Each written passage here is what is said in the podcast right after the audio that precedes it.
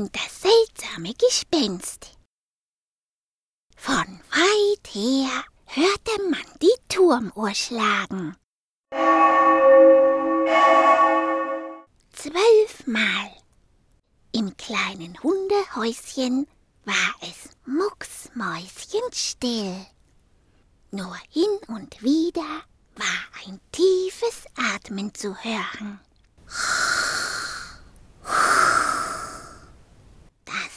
Bello. Er wohnte hier und er schlief. So konnte Bello nicht sehen, dass plötzlich und lautlos ein weißer Schatten durch die Wand schwebte.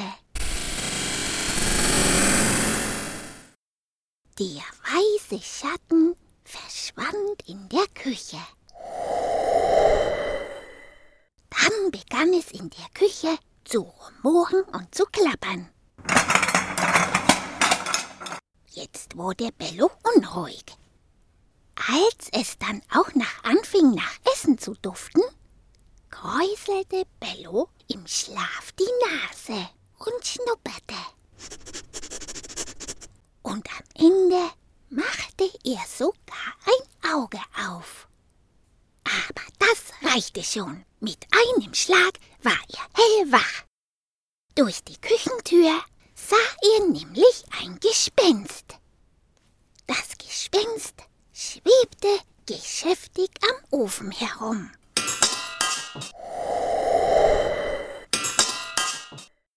Wie es sich für ein echtes Gespenst gehört, hatte es ein weißes Leinentuch an. Das ist ja normal für ein Gespenst. Aber auf dem Kopf, auf dem Kopf hatte es eine weiße Kochmütze. Von so einem Gespenst hatte Bello ja noch nie etwas gehört. Nicht einmal aus der gruseligsten Gespenstergeschichte. Weil Hunde aber mehr Neugier als Angst haben, machte Bello jetzt auch das zweite Auge auf. Oh, das merkte das Gespenst natürlich. Es drehte sich um und schaute Bello mit seinen zwei Gespensteraugen an. Oh, dann kam es zu Bello herangeschwebt.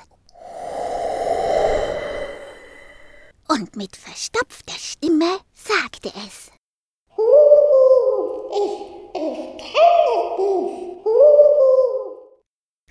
Verstopft war die Stimme deswegen, weil das Gespenst sich gerade noch schnell etwas in den Mund gestopft hatte. Darum hatte Bello auch gar keine Angst. Vor einem Gespenst, das mit vollem Mund spricht, braucht man nämlich keine Angst zu haben.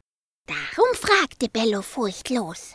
Au, au, so, au, au, du, du kennst mich? Au, au, warum? Au, au. Ja, weil du hier oft dein Mittagsschläfchen hältst. Dazu muss man wissen, dass die Uhr zwar zwölfmal geschlagen hatte, aber nicht zu Mitternacht, sondern zu zwölf Uhr mittags. Neugierig schaute Bello das seltsame Gespenst mit der Kochmütze an. Dann erzählte das Gespenst. Oh, ja, auch Gespenster müssen mit der Zeit gehen. Da kann man nicht mehr nur einmal kurz um Mitternacht herumgeistern. Nein, wir Gespenster haben jetzt auch Mittagsdienst. Das ist ganz neu. Bello nickte. Das gefiel ihm. Das war sehr gut. Er fragte das Gespenst. Ah, und kann ich dir dann auch sagen, was du mir zu essen kochen sollst? Ah. Da sah ihn das Gespenst mit großen Augen an. Und mit hohler Stimme sagte es. Oh nein, es ist jetzt zwölf nach zwölf. Meine Mittagsschicht ist um. Ich muss jetzt wieder von Tannen fallen. Und schon wehte das Gespenst durch die Wand davon.